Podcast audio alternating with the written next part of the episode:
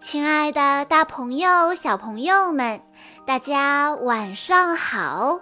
欢迎收听今天的晚安故事盒子，我是你们的好朋友小鹿姐姐。今天是管思一小朋友的生日，他为大家推荐的故事来自《小公主苏菲亚》系列，故事的名字叫做。我的妈妈被抢走了。今天是母亲节，苏菲亚期待着和妈妈的野餐。苏菲亚为妈妈准备了粉红玫瑰，她跑进房间，大声地祝福道：“母亲节快乐！”不过，当看见安博和詹姆士准备的巨大的花束时，苏菲亚有些失落。皇后美兰达接过了那只粉红色的玫瑰，说：“谢谢你，亲爱的。今年我还邀请了詹姆士和安博一起野餐。”当詹姆士和安博跑出房间为野餐做准备时，苏菲亚转过头来问妈妈：“妈妈，以前每年的母亲节只有我和你一起野餐啊？”皇后美兰达回答说：“没错。”嗯，但是现在我不仅是你的妈妈，我也是他们的妈妈。我想四个人的野餐一定会很有趣的，一会儿你就知道了。马车刚启动不久，苏菲亚就发现了一个影子，原来天上。一直有什么东西在跟着他们。突然，他听到了一阵咯咯咯的笑声。突然，一只车轮变成了一个大西瓜。大家赶紧跳下马车，看个究竟。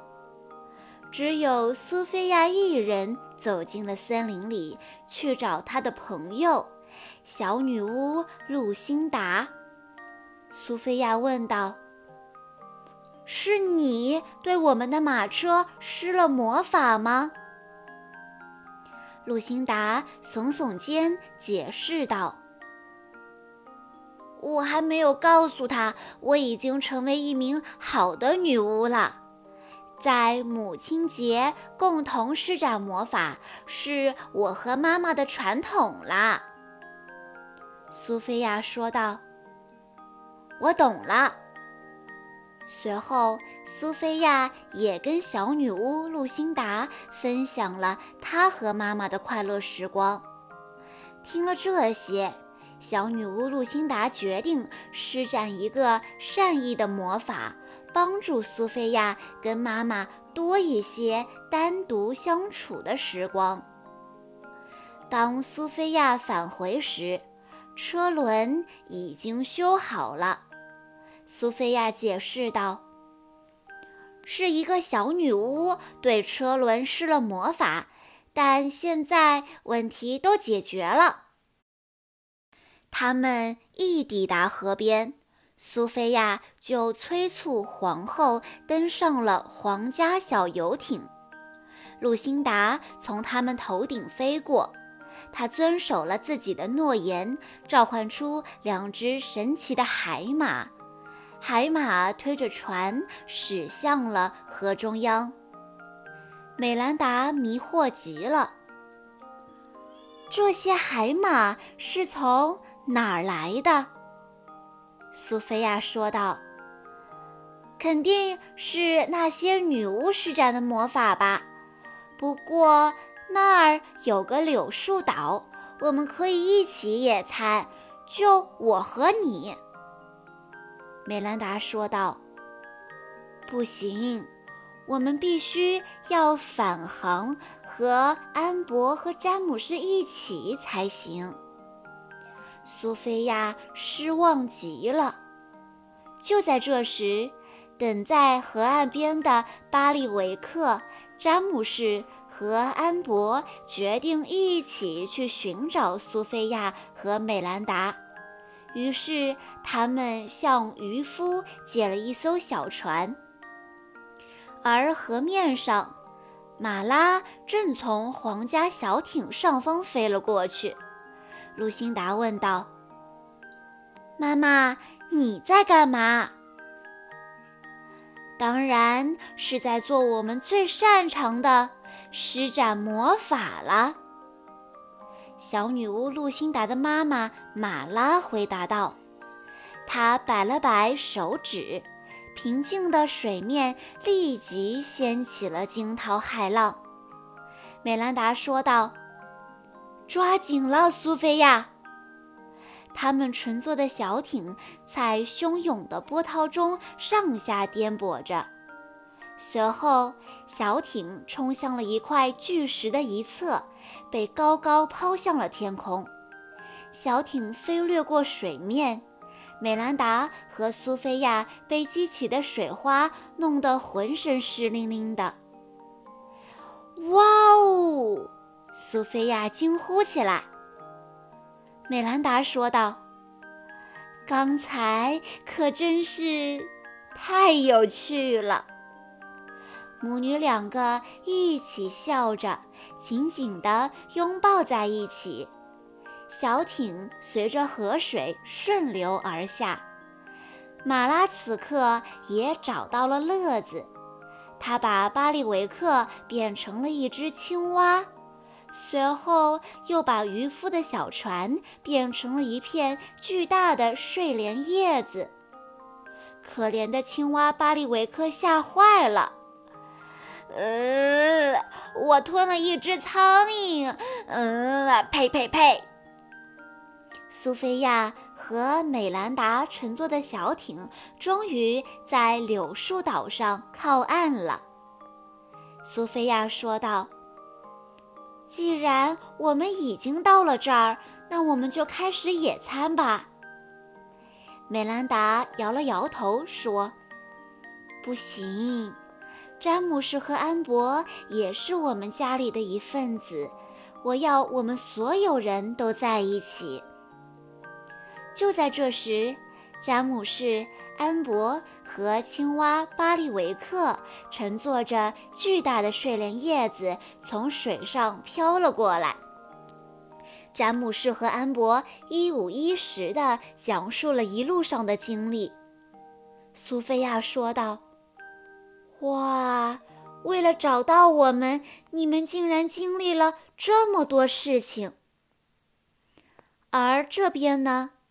马拉和露辛达刚好从柳树岛上飞过，随后整座小岛奇迹般的从水中升了起来，悬在半空中。这可把苏菲亚他们吓坏了。露辛达抗议道：“妈妈，你不应该这么做。”接着，露辛达对妈妈说。她已经成了一名好女巫，马拉说道。但我们家族一直以来都是坏女巫啊！露辛达伤心地摇摇头，飞走了。苏菲亚解释说：“那位小女巫是我的朋友，我请求她施展魔法。”这样，我和妈妈就可以单独相处一整天了。但这不是一个好妹妹应该做的，真对不起。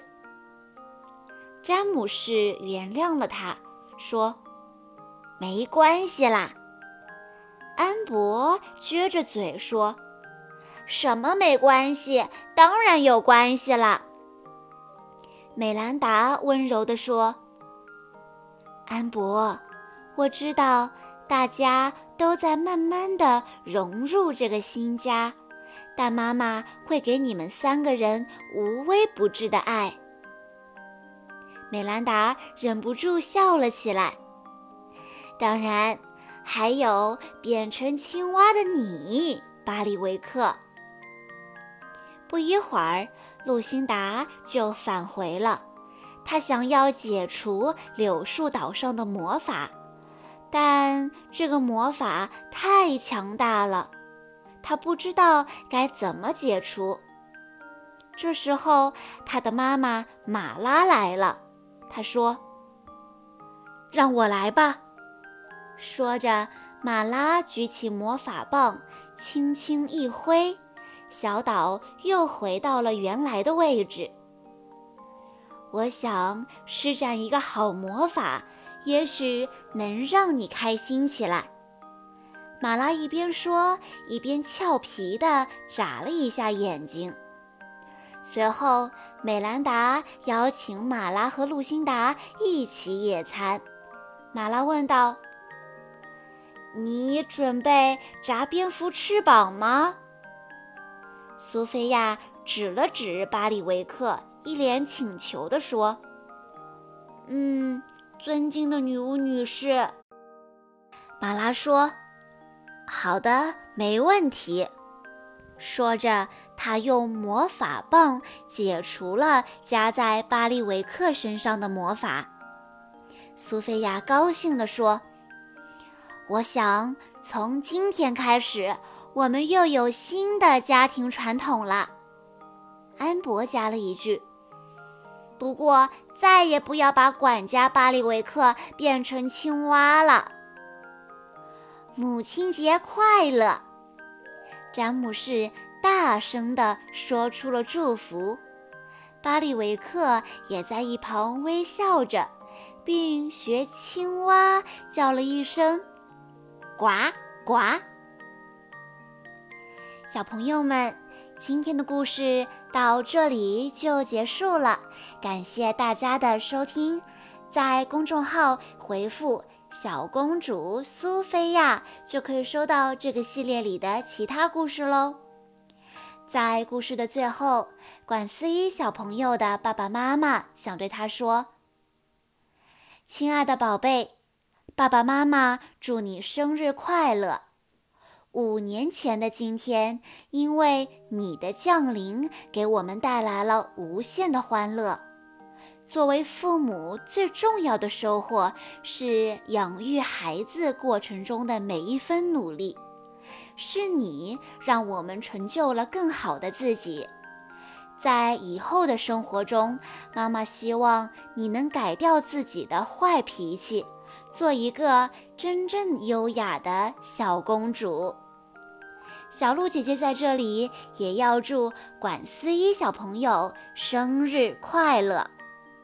好啦，今天的故事到这里就结束了，我们下一期再见喽。